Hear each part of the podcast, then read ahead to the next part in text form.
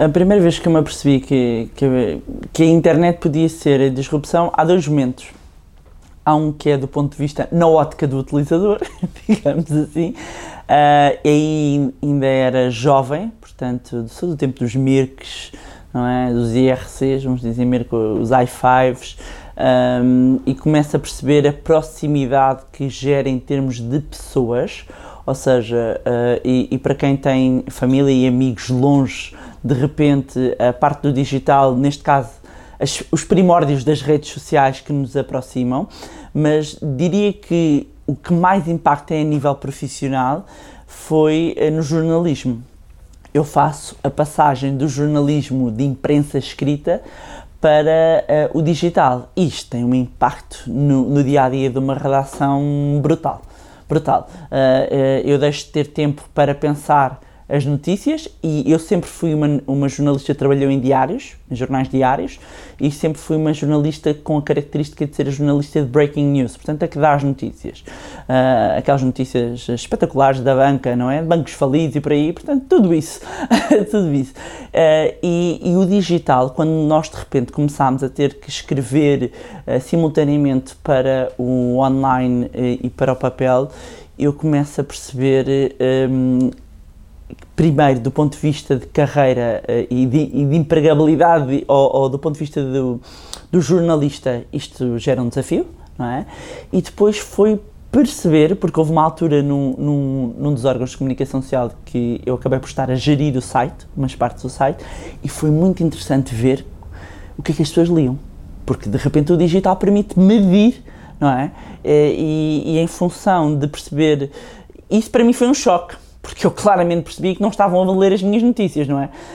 Um, eu, costumo, eu costumo dar muito, muito o exemplo de perceber que, eh, porque isto me marcou, marcou muito enquanto jornalista, de eu ter assim uma grande entrevista com um banqueiro da nossa praça e de repente havia ali umas declarações uh, espetaculares e foi na, na, mesma semana em que a Kardashian, a Kim Kardashian, fez aquela célebre capa da rolha, bem, não vou entrar em detalhes, Google it. Para quem não sabe, Google it. Um, e de repente eu estou a ler o site, e vocês não imaginem a frustração do jornalista de economia. Um, um, de repente, uma entrevista espetacular, única, com notícias. Devia ter duas pessoas a ler aquilo, uma delas era eu, não é? Que estava lá dentro, e depois estava tudo a ler não é? A, a, parte corporal da Kardashian, quer dizer, e eu estava com um nível de frustração imenso. Portanto, eu começo a perceber que é uma ferramenta poderosa, no sentido em que eu começo a perceber o que é que interessa aos leitores. Começo-me a assustar que eles não se interessam uh, rigorosamente nada pela parte, uh, muitas vezes, da economia. Isto vai um bocadinho também uh, influenciar ou acelerar o meu percurso aqui pós-jornalismo, que é perceber as pessoas não estão a seguir estes assuntos porque não lhes interessa ou porque, é que não, ou porque não percebem. E se calhar nós não estamos a escrever de maneira a que seja apelativo. E não estou aqui a fazer clickbait para a pessoa. Não, não está claro não é? E há uma linguagem hermética muitas vezes utilizada uh, a nível financeiro. Sou jornalista, fui jornalista durante muitos anos da área financeira e eu costumo dizer que ao final de um, de um tempo a pessoa via, vira CFO, vira diretor financeiro, já está a falar igual a eles, não é?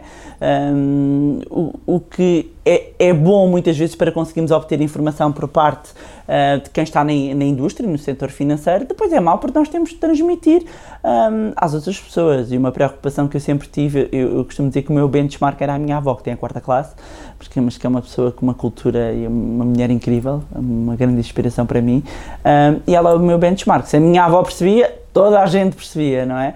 E, e, portanto aqui o digital o que nos permite é isto. Eu, eu, percebo que, primeiro, exige muito mais trabalho em termos profissionais, exigiu que em termos de redação eu tivesse muito mais trabalho e o imediatismo.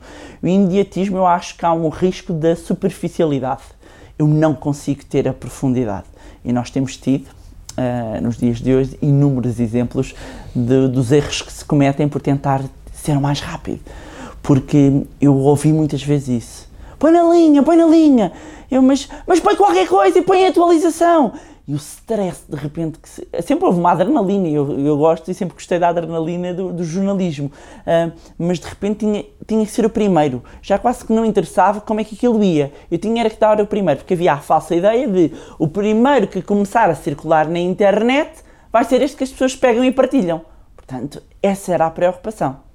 Um, e, e portanto depois perceber imaginem este é o jornalista não é que está a mandar as peças um dia a gente está a gerir o site.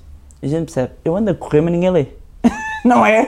Portanto, e gera aqui uma, uma frustração. É que se eu corresse e fosse ler, mas não, sou eu que vou ler. O outro segundo que eu estava a dizer deve ser normalmente o meu colega, mas de outro jornal, que está a ver o que é que eu escrevi, e pronto, e éramos os dois que andávamos a ler as peças uh, um do outro. Claro, estou aqui a caricaturar um bocadinho uh, a situação, um, mas, mas estas, este foi o ponto para mim uh, em que eu percebi, calma lá, um, isto, isto do digital muda. Ainda há outro ponto, e há um outro ponto também importante, que é o feedback das pessoas. O feedback era logo ali era imediato. As pessoas estão aqui, estão aqui, estão aqui. Uh, ah, um, e, e, isso, apesar, apesar de tudo, eu, eu acompanho um escândalos, eu acompanho muitos escândalos em Portugal, nomeadamente o Afins. A Afins foi um escândalo dos selos, algumas pessoas podem não se lembrar, e eu recebi muitas cartas. Eu ainda tenho guardado as cartas das pessoas que me escreviam. Um, depois faxes, depois e-mails, é muito interessante perceber isso, e depois com as redes sociais, as pessoas estão ali, para o bem e para o mal também. Muitas vezes estão ali a crucificar e não passam de ler o título, não é? Um, mas, mas as pessoas estão ali. As pessoas estão ali, próximas. Uh, o digital passa-nos a exigir um imediatismo muito grande. Não há limites. As pessoas depois é engraçado é porque não há limites das peças. É? A gente pode escrever um texto com imensos caracteres. O jornalista pensa em caracteres, não, é? não pensa em palavras, ao contrário do que os tradutores pensam. Ou de... Não, esse também acho que pensam aos caracteres, não faço ideia. Mas o jornalista pensa ao caractere. Uh, portanto, não interessa uh, muito bem se tem dois, três, quatro parágrafos, porque cabe tudo no online. Enquanto, quando era papel, não cabe. Às vezes os títulos, e eu digo, às vezes os títulos vão como vão porque não cabem. E nós fazemos uma coisa com, com a malta da paginação que é aperta. Aperta significa que tem que mudar a fonte ou, e eles ficam doentes, porque depois aquilo vai-lhes estragar a, o boneco gráfico, todos ficam doentes. A gente tem que caber a palavra. E meus amigos, as palavras portuguesas são deste tamanho. É? Eu, se tivesse de fazer títulos em inglês, muitas vezes davam muito mais jeito, mas as palavras são deste tamanho. E às vezes a pessoa só tinha duas linhas e os títulos às vezes são simplistas porque não cabe. Sim, o, o, papel, de um modo geral, ainda não encontrou. Em todo caso, há dois ou três exemplos, e eu gosto de dar sempre esses dois ou três exemplos que têm tido sucesso. Eu acho que andamos todos a replicar os modelos que não têm sucesso. E eu gosto, pelo menos é a minha maneira de estar, eu gosto de ver, ok, há dois que têm sucesso. Porquê que eles têm sucesso? E que dois são esses? Estamos a falar da Monocle, ok? Uh, e a Monocle, inclusivamente em Portugal, há, uns anos eh, chegaram a vir os responsáveis para perceber o que é que se passa ali em Portugal, que ainda por cima era antes da crise, ou perto da crise, da altura da crise, eles diziam, então um país em crise, vá para lá a Troika, e de repente, porque é uma revista com um posicionamento mais alto, e nós estávamos no top 10 de país onde se vendia a revista, e eles acharam aquilo muito estranho e vieram para cá.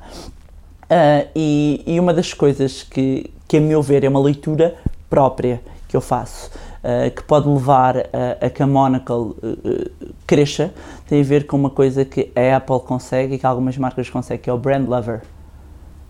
Eles conseguem que a pessoa goste da marca, é fã da marca. Isto muda tudo. Um, e, e, outro caso que é o Wall Street Journal. O Wall Street Journal está muito à frente em termos de brand and content e os mídias muitas vezes são muito puristas e eu venho, eu venho, eu venho desse lado. Uh, são, demais, são mais papistas que o Papa um, e eu sei perfeitamente separar a informação uh, do, do que é, que é informação, do que é, que é marketing, do que é, que é publicidade, uh, mas para mim o grande problema do jornalismo é que ele não é gerido como um negócio. Os mídias não são geridos como negócios e aquilo tem que dar lucro mas tem uma função, tem uma missão? Tem. N não vou retirar essa parte. Mas um órgão de comunicação social, para se manter independente, para conseguir produzir os seus conteúdos, tem de ser pensado como um negócio.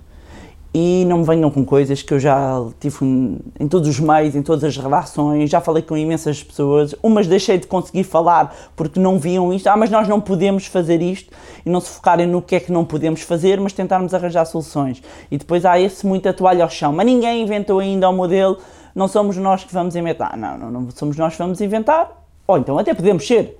Eu não sou nada negativista, ou então até podemos ser. A questão é, que exemplos é que existem que estão a resultar? Ok? E depois, até podia, e houve muito, é muito engraçado porque eu muitas vezes tentei-lhes trazer coisas do mundo dos influenciadores para dentro dos mídia, porque um mídia é um influenciador, era o principal. E hoje em dia, os mídia concorrem com outros influenciadores. Nós temos inúmeros sites Uh, ah, um, e eu acompanho muitos sites e gosto também muito de tecnologia, não tem nada a ver, mas é uma coisa minha, talvez pessoa casada com um engenheiro da IT. Uh, e, e, gosto muito de tecnologia e temos inúmeros sites, inúmeros sites que começaram como blogs e que hoje em dia têm muito mais uh, seguidores. Aliás, é muito curioso ver hoje em dia certos mídias tradicionais a citarem blogs, é? que é, é, estranho, não é? Um, ou seja, a darem inclusivamente a credibilidade, ou já temos alguns blogs com credibilidade superior. E atenção, é assim, muitas vezes quando se fala blogs em Portugal, a cabeça vai logo para o lifestyle ou para. Alô, pessoas, há vida além disso, ok? Obrigada. Over and out. Uh, há vida além disso, não é? Uh, há excelentes blogs de desporto Há excelentes blogs de viagens, há excelentes blogs de política, eh, mais ou menos, porque eu acho que eles têm sempre ali um desvio padrão, não é? Eh, há inclusivamente eh, blogs interessantes na área de economia, uns mais, mais abertos, uma economia ali mais política, seja aqui, seja fora, hum, há, há, há coisas que se fazem muito boas. Um, e, e, é engraçado porque eu ainda, uh, eu ainda este, este, este final de verão estive nos Estados Unidos, vou muitas vezes aos Estados Unidos, e estava aqui com um conjunto de malta da área financeira, mas que trabalha conteúdos a nível mundial e, e a nível norte-americano. E eu lembro de comentar até com, com algumas pessoas da minha equipa, dizer: caramba, eu vi coisas lá capazes de envergonhar uma CNBC, feita por bloggers, youtubers, uh, podcasters, Instagramers com profissionalismo capaz de envergonhar. Ou seja, eu vi pessoas com estúdios, ou seja, com cabines e tudo, com entrevistas que eu olhava e dizia, mas aquilo é o quê? É, é Sky News? Não, é o não sei quantos do blog. E eu, ah, a sério? É do YouTube? Digo, wow, mas calma, com todos os gadgets vocês possam imaginar. Esqueçam, esqueçam. E, aliás, nós tivemos cá o Web Summit e eu gosto muito também de fazer esse tour na, na Web Summit e perceber que há coisas ótimas feitas por influenciadores. Não é sobre os mídias tradicionais. Eu vejo sempre este binómio um bocadinho como. Eu vai ser polémica, mas eu sou polémica já por natureza. Faz-me lembrar um bocadinho o Uber e os táxis, não é? Então a malta dos táxis quer matar os Ubers. Em vez de perceberem de porque é que as pessoas escolhem os Ubers em vez de a mim. Portanto, eu em vez de copiar o bom modelo, eu tento assassinar, que é para me eliminar a concorrência. Isto para mim não faz sentido nenhum. Portanto, o que é que eu posso. Agora, se eu posso copiar tudo? Não! Ah, mas a Bárbara agora está a dizer que os mídias vão virar eh, blogger. Pá, não, não, sério. Eu, eu, quero pensar que as pessoas que estão a assistir a isto são pessoas com, com elevado QI. Obrigada. Uh, e, e, e, como é óbvio, percebem onde é que eu quero chegar. E, e onde eu quero chegar é que das várias coisas que se passam à nossa volta, nós temos que retirar aquilo que faz sentido.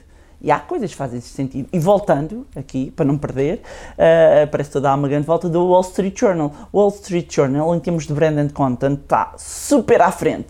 O Wall Street Journal tem programadores programadores uh, dentro de um jornal um, a trabalhar os conteúdos, a trabalhar, mesmo quando eles largam na, nas redes sociais, eles pensam de maneira diferente. Se aquilo está a afetar as notícias, ou seja, o core, não. Estão a crescer. Eles estão a contratar jornalistas de investigação, quando a maioria do mundo está a encolher. Ah, mas a Bárbara, eu faço sempre esta vozinha aqui aos críticos, né? Não, a mas é os Estados Unidos, é diferente. Ok, é os Estados Unidos, é diferente porque é maior porque eles falam ao mundo todo. Tudo bem, mas o que é que podemos replicar para cá? E depois tentamos? É porque esta coisa do suponhamos, não é? Eu gosto muito pouco dos suponhamos, eu gosto de fazer.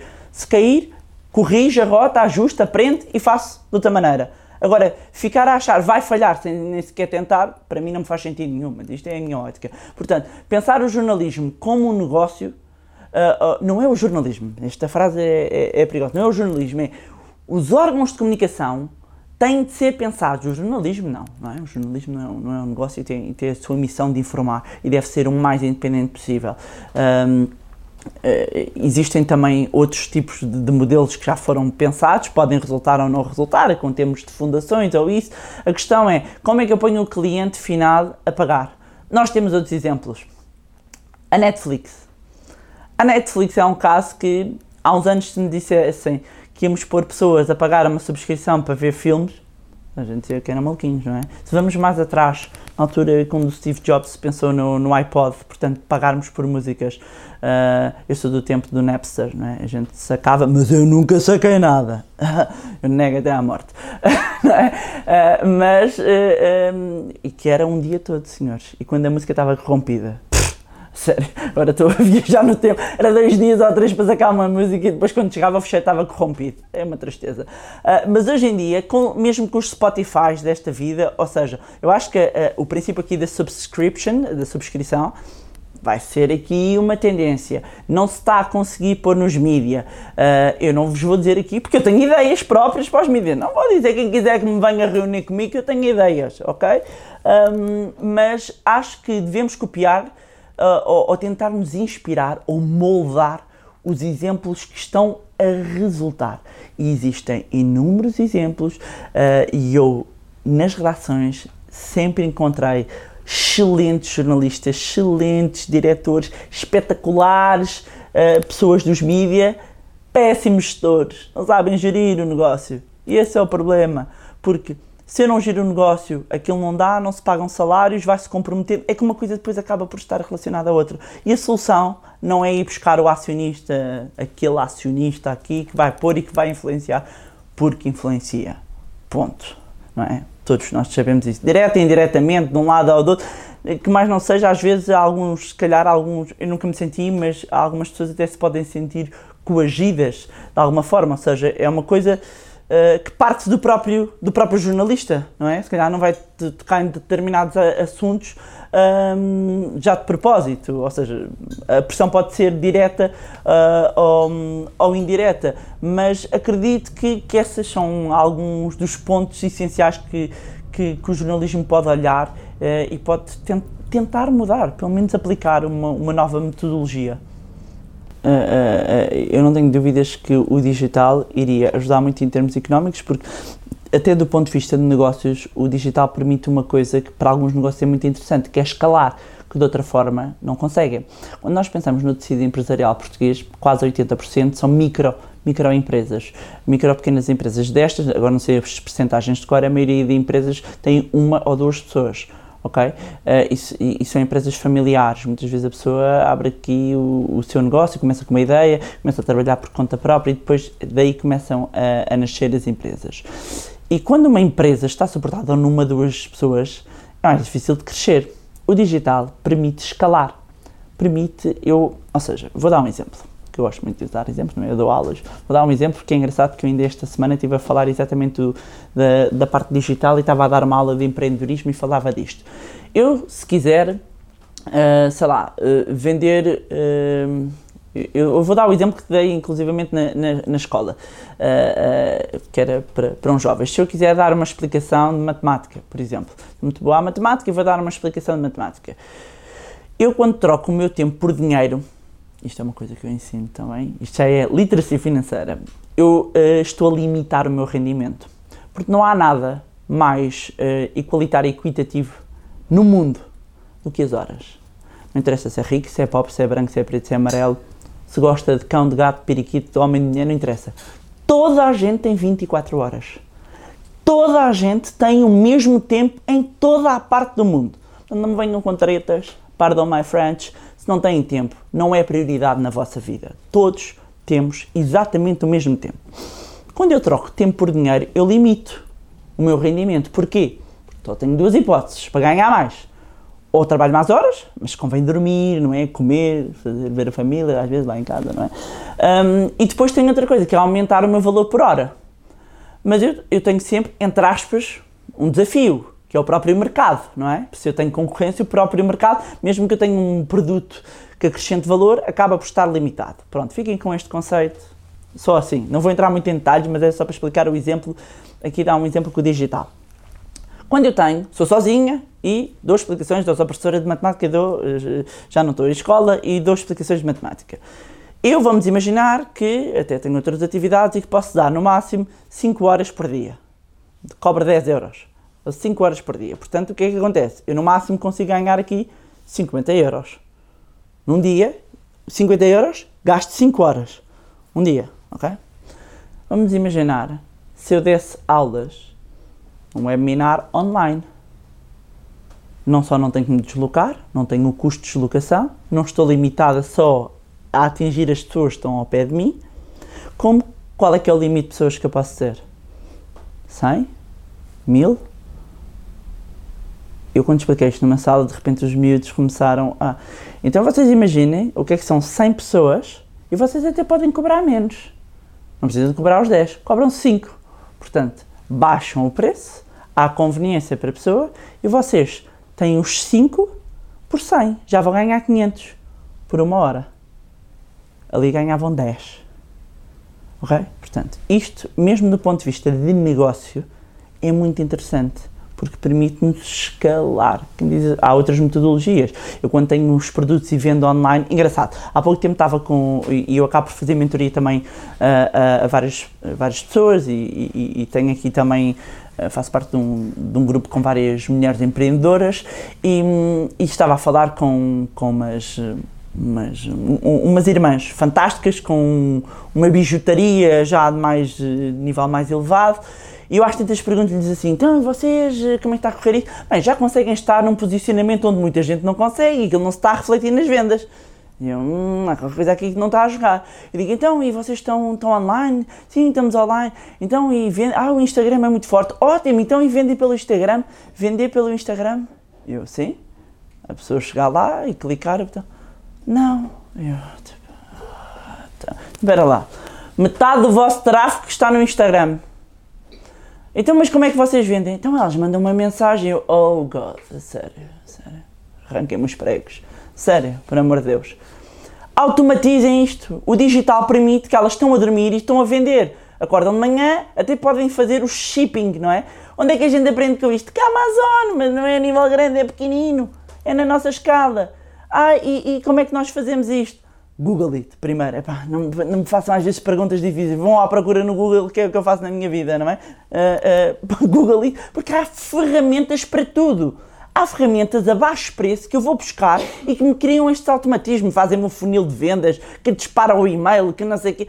Oh, amigos, já se inscreveram naqueles cursos e que disparam o e-mail, acham o quê? Que está lá um a mandar? Não, aquilo é tudo automático não é? A gente inscreve no curso, obrigado por ter sido aqui, aqui está o link, não sei o quê. A pessoa está nas Bahamas a beber o seu daiquiri, não está ali sequer. Tá? Isto é maravilha. Eu estou a fazer dinheiro, é o que a gente chama a nível financeiro que eu ensino, que é renda passiva. Não é ativa, porque não está a depender da minha hora ativa. Eu estou a fazer outra coisa e alguém está a pagar-me. Portanto, e o digital, e responde, voltando à tua pergunta, eu estou aqui a brincar porque é a minha maneira, é a minha maneira também de ser, um, mas uh, obviamente, pensem nestes, nestes micronegócios em escala. É super interessante do ponto de vista pessoal e do ponto de vista de carreira, não é? O que é que eu posso fazer? Um, coisas que nós reparamos na banca, reparamos isto, já ninguém vai a um banco. Faz tudo online. A nova geração, ah, isto eu tenho que deixar, aproveitar o teu rede, deixar que é, por amor da santa, parem de falar dos millennials. Millennials sou eu. Eu costumo brincar no dia numa conferência, qualquer dia os millennials são avós e ninguém está tudo a dormir com a geração Z, que é a seguinte, que é, são os miúdos agora que têm 18 anos, têm 20 anos, é? abaixo disso são os alfa. Eu estou a ver muita gente desligada desta, dos puramente nativos, porque meus amigos, os millennials, e o millennials tem aqui um range muito grande, eu ainda encaixo, acho eu nos millennials, encaixo ali numa coisa híbrida, uh, mas que tiveram uma infância analógica e uma idade adulta digital. Enquanto os Z são nativos digitais. Eles não sabem o que é, que é o mundo sem internet. é? Uh, eu às vezes apercebo-me disso, tenho esse choque em aulas na faculdade, quando uh, de repente estava a fazer pergunta de quantos anos é que tinha o euro e, e apercebo-me que eles ainda não tinham nascido. E, como assim? Pois é, vocês nem sabem o que é, que é o escudo, não é?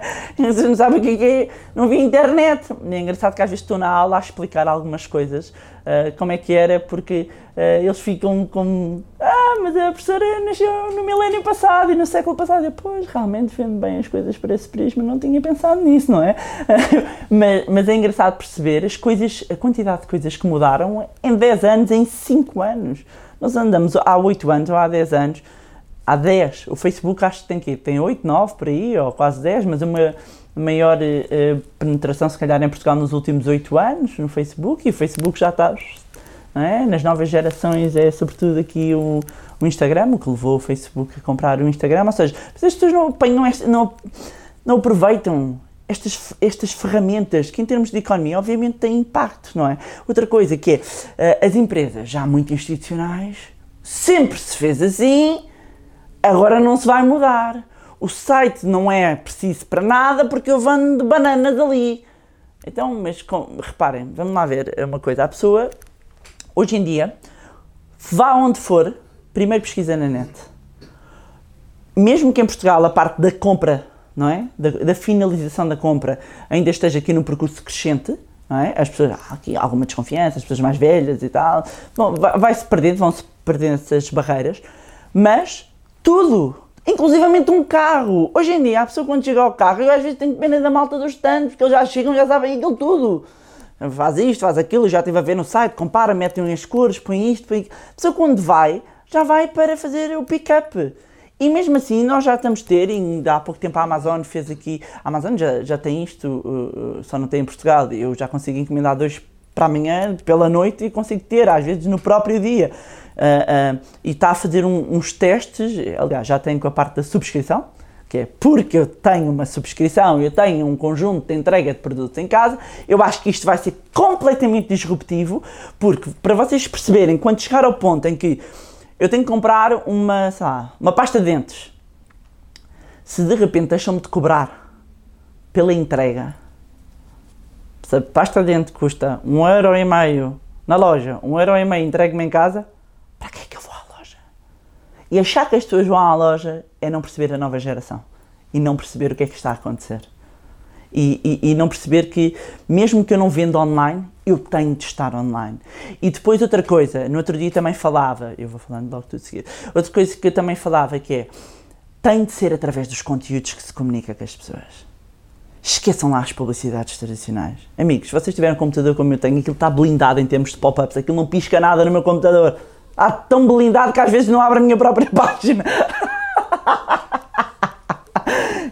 que pá, aquele não vi, às vezes quer-me inscrever numa coisa e não percebo porque é que não consigo, ah, tenho que ir lá desbloquear, não é? Levanto a blindagem toda completa, mas como eu, há outras pessoas, não é? Aliás, eu noto nos meus filhos, mesmo no, no YouTube, eu acho que eh, mesmo quem faz publicidade depois não a sabe fazer, um, mesmo no YouTube, ficamos todos à espera de fazer o skip intro, a gente não está a ver nada. A gente não está a ver nada. A não ser, por acaso já não me lembro, e foi com alguém português. Está-me a recordar, uma vez, uma publicidade qualquer que aparece antes dizia, lembro perfeitamente, dizia, vai saltar.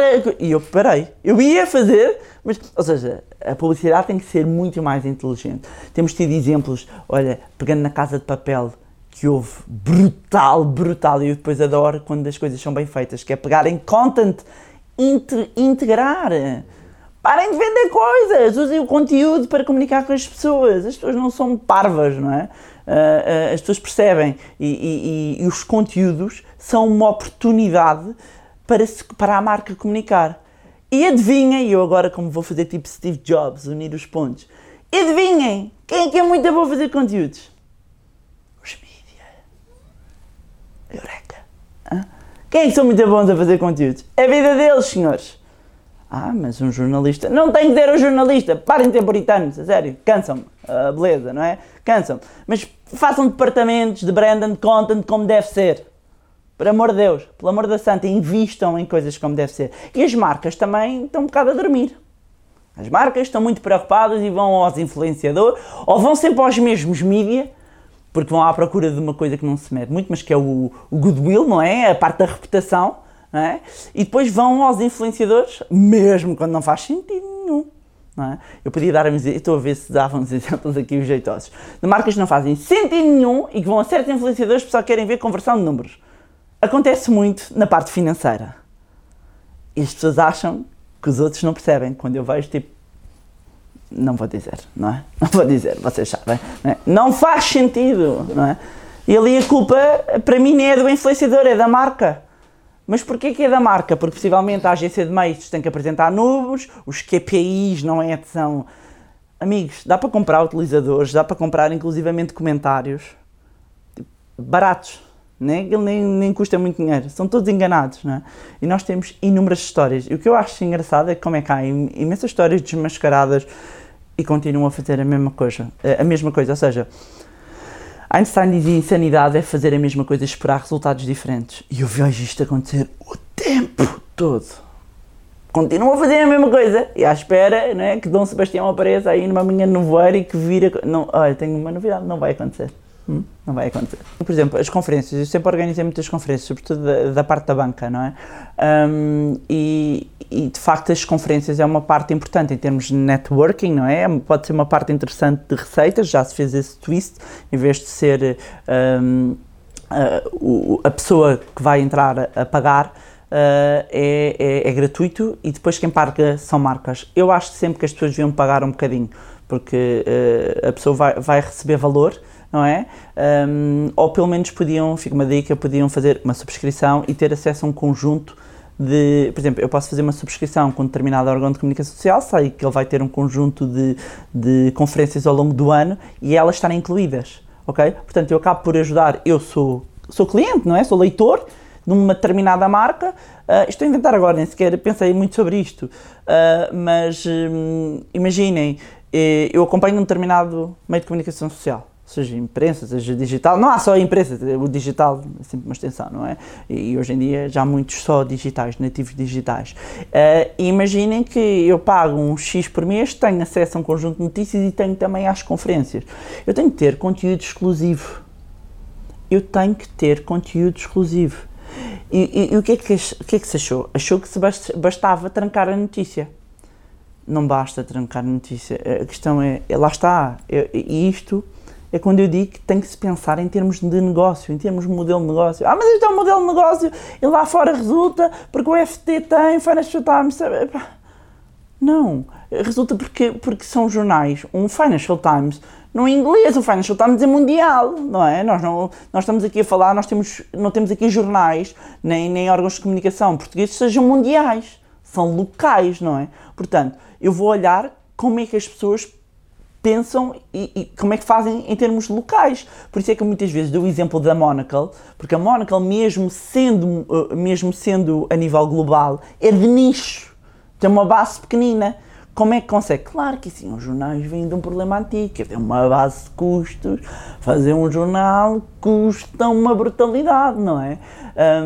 Portanto, deixa-se cair o papel, as pessoas já não compram em papel se vão, eu acho que até podem comprar uma determinada altura, não é? Uh, o papel, mas o papel tem que ser especial, porque no dia seguinte já está tudo velho. Já está tudo velho. E hoje em dia é até interessante perceber que as pessoas, a maioria das pessoas, nem sequer vê sites. É o que lhes cai nas redes sociais é o que lhes cai nas redes sociais, não é? Portanto, um, como é que eu posso então levar a informação uh, às pessoas? Eu que digo, eu tenho imensas ideias em termos de feeds, não é? Porque o que é que um algoritmo faz? Um algoritmo, do Facebook, da Google, do Instagram, das redes, ele organiza um feed, ok? Para quem é do IT e gosta do IT, já existem programas que nos permitem, a gente diz quais é que são as páginas que gostamos e aquilo organiza-nos. A maioria das pessoas não faz isto, mas o algoritmo faz. Como é que eu arranjo aqui um modelo que vá calhar e que vá se aproximar? Estou a pensar um bocadinho no clipping, não é? Que se vá cair aqui no meio. Porque as pessoas hoje em dia estão perdidas no meio de tanta informação. Estão perdidas. Eu não sei se, por exemplo, alguém estaria disposto a, que, a pagar um valor, depois é preciso é descobrir que valor, não é? Para alguém me organizar e me resumir o dia. Para me resumir o dia, para me fazer um apanhado do dia. Uh, eu, por exemplo, os dias em que estou todo o dia a dar palestras, e aconteceu-me para aí há uma semana, uh, uh, a dar o dia todo em palestras, estou em aulas, estou eu, chego, eu não faço a mínima ideia do que aconteceu à minha volta. E às vezes é espetacular. Mas não faço a mínima ideia do que é que aconteceu à minha volta.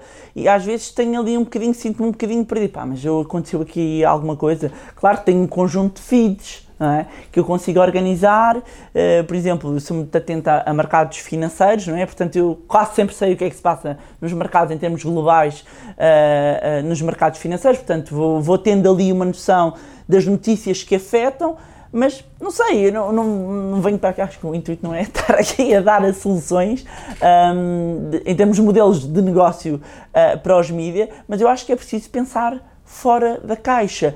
E, e, e eu continuo a ver os mídias insistir no, naquele, naquela notícia fechada, à espera que há um dia que eles vão pagar.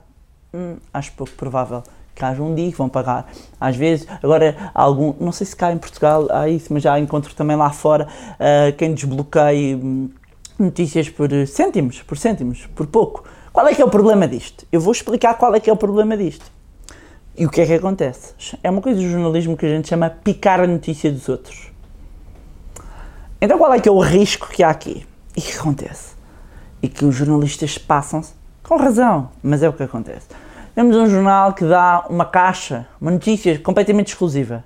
O jornalista do outro jornal lê a notícia, pica a notícia, escreve os headlines, cita aquele jornal e larga gratuitamente. Consumidor final, está aqui gratuito, para que é que eu vou ali pagar? Portanto, ah, mas então ele não devia fazer isto. Não, está a arruinar, por essa lógica de ideia, sim, está a arruinar o, o modelo negativo mas é isto que acontece. E, e, e por isso, o original, manter, a, ele que tem a caixa, manter a sua notícia fechada. Faz sentido? Não faz? Uh, o jornalismo tem de se manter independente, mas voltando à Monocle, volto à Monocle, e porque muitos e porque é que isso pode, pode funcionar uh, uh, quando eu falo da Monocle? Porque são raros os, uh, há uns poucos, mas jornais que só têm um meio, ou seja, eu só tenho um jornal e não tenho mais nada nenhum, eu só tenho online e só tenho online. Mesmo os do online depois já vão abrindo, uh, temos o Observador que já abriu a rádio, portanto vão, vão aumentando, como estavas a falar, vão integrando. Então é, eu não vou buscar de um lado, eu vou buscar dinheiro do outro, eu vou financiar, porque é verdade, eu prefiro que eu preciso ter outras áreas que me financiem algo que é independente e não se deve deixar entrar. Mas vamos pensar isto como um negócio todo ele, ok? Uh, se calhar, e, e, já podemos ter espaço para coisas de lifestyle, alguns já têm, e no lifestyle podemos fazer outro tipo de coisas, não é? E arranjar ali uma parte de, de financiamento interessante, porque para as marcas, é o que eu digo, ainda assim em Portugal há uma reputação que os mídias têm que ainda está acima dos influenciadores, sejam eles quais forem, não é? E, e eu acho que os mídias não estão a saber jogar com, essa, com esse seu lado. Pelo contrário, com as asneiras que fazem, vão-se descredibilizando dia após dia. Eu tenho muito receio o que se vai passar na próxima década. Hum, porquê? Porque os jornalistas bons estão cansados, as redações estão curtas, a maioria dos jornalistas mais velhos, a memória está-se a perder nas redações, eh, eh, estão cansados, vão-se embora.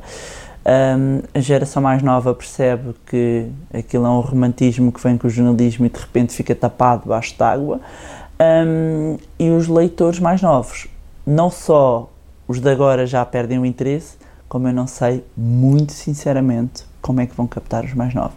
Eu digo isto porque eu lido com, com, com jovens, até a nível universitário, e há um distanciamento.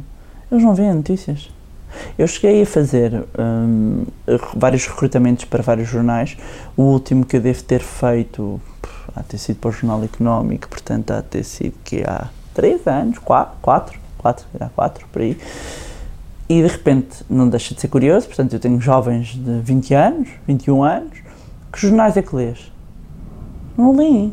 E eu, uau, wow, a sério? Então, mas tu estás a candidatar a um órgão de comunicação social e não lês? Ah, vejo uns sites.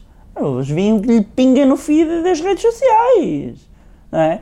E aí eu começo a perceber, calma, se eu tenho pessoas a sair a redação, as relações são cada vez mais curtas, não é? Cada vez menos profundidade, mais pela rama.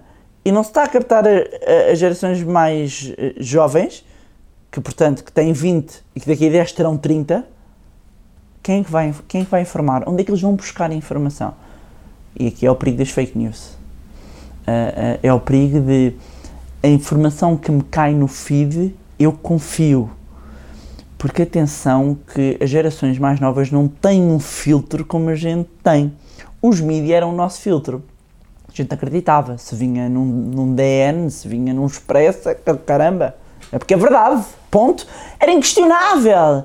Validava. Os mídias validavam a informação por si só. Por aparecer nos mídias. Não era contestável, não é? Um, agora, o que é que acontece? Quando estamos a falar das gerações mais novas, eu às vezes apercebo nisso, ah, vi, olha esta, esta notícia, olha esta novidade. Epá, e eu, tipo, está bonito. Estão ver? É tipo, como assim? Mas tu não lês?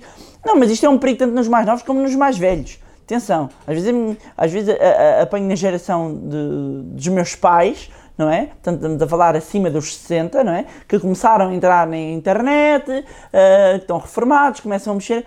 Não distinguem, não está bonito. Não, eu às vezes, mas tu vês, tu, uh, estás a ver o que é que é aqui? Ah, já viste o que é que aconteceu ao CEO da empresa? Eu, isto é mentira. Achas? Eu não acho, tenho a certeza, não é?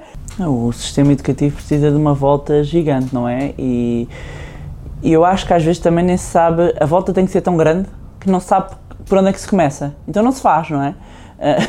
eu às vezes sinto um bocado isso. Apesar que no âmbito agora da flexibilidade curricular já se tenta aqui fazer umas coisas diferentes. Nós continuamos a ensinar os jovens e as crianças para um mundo que já não existe. Não é? Um, e mesmo quem tenta fazer de uma forma disruptiva, esbarra depois, eh, ou seja, eu vou fazendo durante um ano inteiro, ou durante uma data de anos, modelo, ora por projeto, a forma como ensina cada um aprende ao seu ritmo, isso tudo. E depois, se ele quiser ir para a faculdade, tem que ter as médias Percebem? Ou seja, eu posso ir pelo caminho A, pelo caminho B, pelo caminho C, mas depois queremos todos entrar na porta D, não é? E, e, e, para entrar na porta D há uma metodologia e para aquela não há uma metodologia diferente, não é? Um, e, e, é o que eu digo, muitas vezes andamos tão preocupados às vezes com o ranking que esquecemos depois de valores básicos e depois apanhamos algumas notícias choque que, que nos vão aparecendo um, ao longo da vida, não é? Eh, é, é se nós estamos a, a ensinar as, as crianças para quê? Para, para saber pensar, é que os jovens hoje, eu percebo disso, que é, perante um problema não os conseguem resolver. E nós mantemos uma, ainda um ensino que é focado na memorização, não é? E depois o método é expositivo, não é?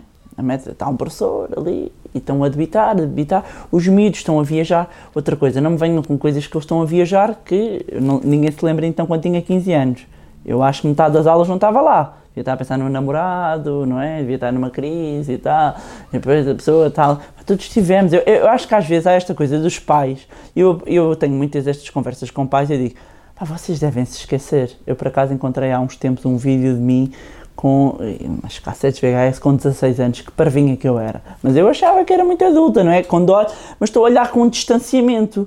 Se nós nos fôssemos pôr lá nos sapatos, todos fizemos as neiras. Os tempos são diferentes, o, o device é outro, não é, não é se calhar os quadradinhos, não é?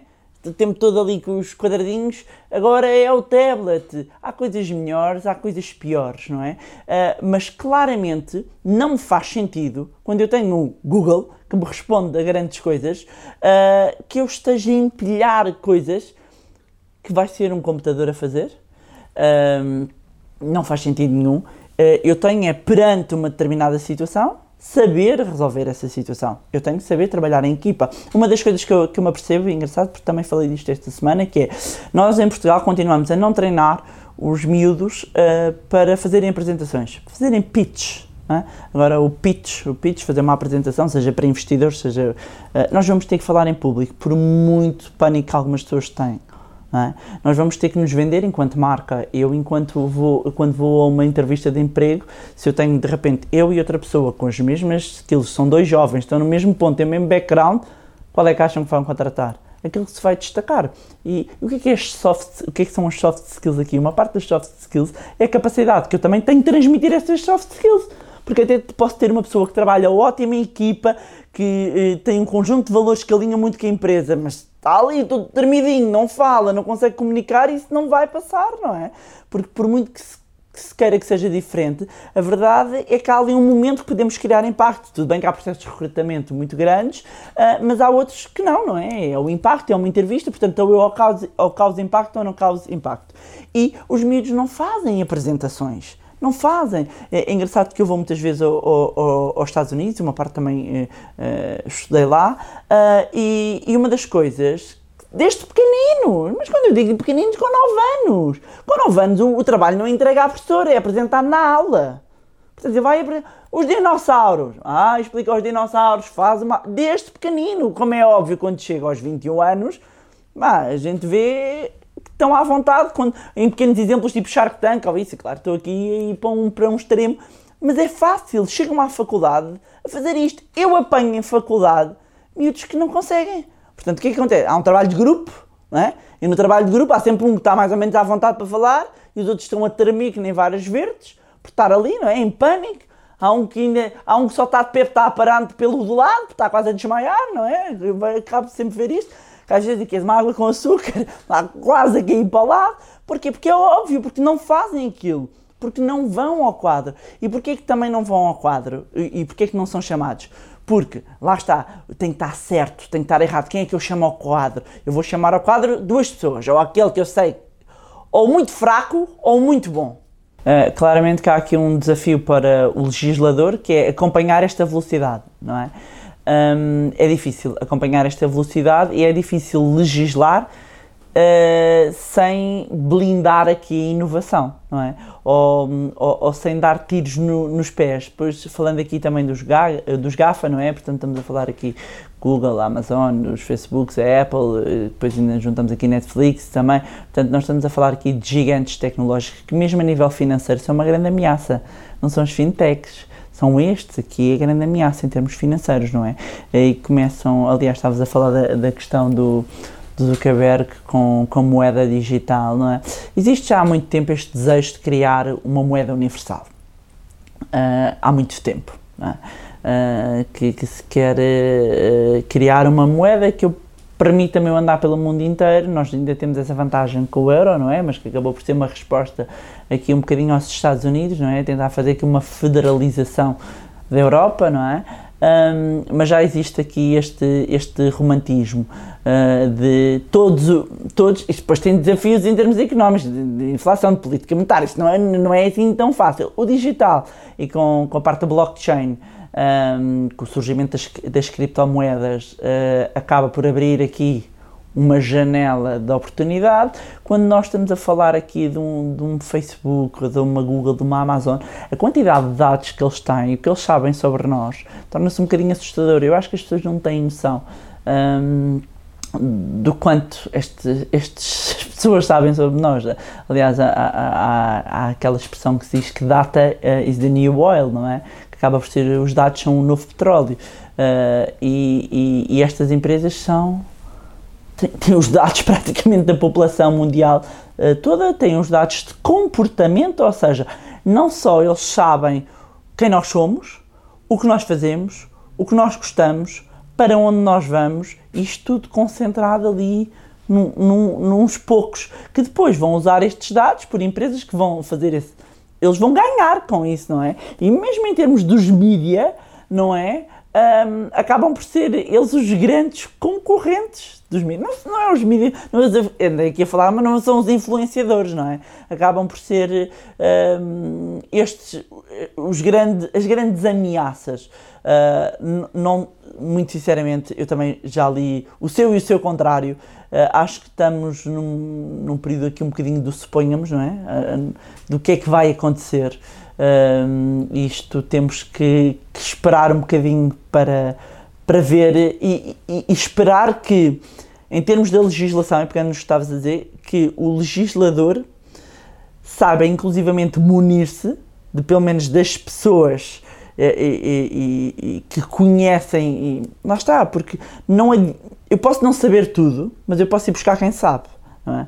E, e, e, de facto, se existe uh, um legislador sem conhecimento sobre o digital, o seu impacto em parte dos dados, irem buscar uh, consultores, pensarem em consultores e não em comissões de inquérito, que é cria uma comissão de inquérito, demora mais não sei quanto tempo a criar, a comissão de inquérito metade não percebe, continua sem perceber metade do que é que está a ser dito, portanto nós temos que também ser mais ágeis, não é? E eu acho que aqui a parte da agilidade, um, sermos tão ágeis como a inovação é difícil, mas claramente que podemos ser mais ágeis e, e, ir buscar pessoas válidas, pessoas que percebem desta, desta transformação. Eu olho sobretudo muito para uma transformação digital com impacto na área financeira e, e claramente há uma ala que eu vejo que está a dormir, literalmente, não é? Uh, há uma ala que está a dormir, as pessoas já estão no meio da coisa e nem sequer percebem, porque não sabem muito bem o que é que lhes está a acontecer, é porreira, eu faço umas coisas no telemóvel e tal,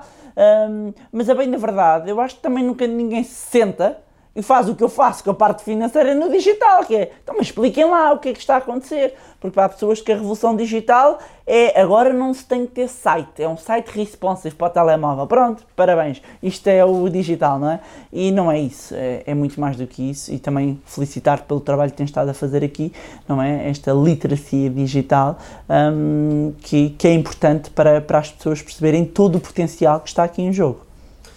São diferentes. E atenção que nós precisamos de estabilidade, que é uma coisa que a criptomoeda não tem uma estabilidade enquanto moeda, porque nós não podemos estar a, a, a brincar com o, o, trabalho das pessoas, com o tempo das pessoas, com a saúde, com um conjunto de bens e serviços que são pagos eh, eh, numa moeda que está convencionada, não é? Uh, portanto, isto é uma nova moeda. Um, claramente que acredito no futuro possa a vir ser cada vez mais utilizada. Houve aqui um período em que nós, esta moeda entrou num período de especulação, não é? Que eu acho que quando chega às pessoas é porque ela está a, a especular e existe um, princípio nos mercados financeiros que é quando chega ao porteiro ou, ou quando chega ao táxi é a altura de ponham-se a andar, não é? Uh, e eu acho que há muita gente que ainda por cima com, não sabe o que é, que é blockchain, confunde com a Bitcoin, não sabe o que é, que é uma criptomoeda. Não, Portanto, são todos eles conceitos uh, uh, novos. Eu acho que antes de entrarmos para esta literacia financeira moderna, uh, há uma literacia ainda de base que as pessoas têm, têm de perceber e que é necessário aqui nós fazermos, sem esquecermos esta, como é óbvio, não é? Agora, um, acho que até, até isto se tornar um, algo estável e aceito, porque mesmo aqui em relação à moeda do, do Facebook, houve uma regressão, portanto, ias ter o apoio aqui de, de, um, de, um, determinado conjunto de entidades de repente vieram para trás. E o problema aqui é porque há muita coisa em jogo, não é? E, e as coisas às vezes parecem muito lineares de um ponto de vista teórico ou ideal, mas isto, há, quando há política, quando há economia, quando há pessoas em, em jogo, as coisas não são assim hum, tão fáceis. E temos, de repente, é uma incógnita perceber se isto dá um clique e avança. Uh, eu acho que pode demorar aqui um bocadinho mais por, por uma questão de, da confiança, não é? O sistema financeiro vive muito um, da confiança e as pessoas gerarem uma confiança numa moeda digital quando ainda há, reparem, é uma moeda digital, estamos a juntar o digital com a parte financeira. Quando nós ainda na base ainda não temos nem literacia financeira suficiente, nem literacia digital, ter uma confiança a este nível estável. Hum, não sei, tenho algumas reservas. Não, não, não, consigo, não, não, não consigo dizer sim ou não quando. Tenho aqui alguns pontos de interrogação sobre o que possa acontecer e quando. A morte completa acho que ainda demora, mas caminhamos claramente para isso. Ou seja, há uma desmaterialização e o dinheiro tem custos. Imprimir nota e moeda tem custos elevados. Engraçado que eu tive, eh, como estava a dizer, estive nos Estados Unidos agora em setembro, em Washington, e foi a minha primeira viagem de uma semana em que eu não usei uma única nota moeda. Foi cashless. Só usei Revolut uh, o tempo todo, porque e poupei imenso. É engraçado porque eu tive, uh, uh, uh, isso também é interessante perceber, eu tive em Washington em setembro e tive em Miami em fevereiro. Em fevereiro usei dinheiro e usei conta normal, né, cartão da minha conta, e agora usei só Revolut e a diferença de comissões é pff, esqueçam e não usei dinheiro e encontrei muitos sítios nos Estados Unidos onde já não aceitam dinheiro eu tenho que pagar com cartão. Oh, para mim, ótimo, está espetacular, eu não me importo nada, não é? Um, e, e, e, claramente a tendência será essa, com o smartwatch, já vemos, já, já encontro muita gente a tentar pagar com o smartwatch, uh, mesmo com, com, com, com os QR codes, com os MBWays, uh, é normal, é prático, acho que a tendência vai ser cada vez mais. Aliás, não é tendência, já é uma realidade, é uma questão de aceleração, já é, é, já é hoje. Aquela coisa, é como o digital, o digital é o futuro, não, o digital foi ontem já. Tipo, amigos, se ainda não arrancaram, a sério, deem cordinho aos sapatos, não é? É um bocadinho assim. E, e, em relação a estes meios de pagamento, a tendência será esta. E a tendência será eu fazer tudo em smartphone, tudo no relógio, pedir crédito, será por aí abrir, abrir eh, contas, abrir contas em corretoras, mesmo algumas em que é necessário, no, caso de, de, da banca portuguesa, em que é necessário a videochamada, já se pode abrir conta com videoconferência, portanto eu estou ali, o cara, depois aponta aquilo para o, para, o, para o, cartão de cidadão, não é? Finalmente começamos a usar o cartão de cidadão com o chip, alguma coisa aquilo foi feito, não é? Um, durante muito tempo a, a, pessoa tinha o cartão de cidadão, depois não usava. Agora já muitas vezes me pedem um chip, portanto carregam, vão lá buscar os dados todos, não é? E cada vez mais vamos assistir, eh, vamos assistir a uma. Isto, isto já é uma realidade, é, é, lá está, é uma questão de penetração, é, é de, de, aumento um, e, e nós vamos assistir cada vez mais a outros serviços financeiros a migrarem uh, para o digital. E eu acho que isto é, é uma parte boa do digital, não é? É uma parte que vem facilitar a vida uh, das pessoas e que acaba por ter também um, um, reflexo nos custos, porque como eu estava a dizer, existe um custo elevado pela circulação da, da moeda, da nota uh, e das moedas.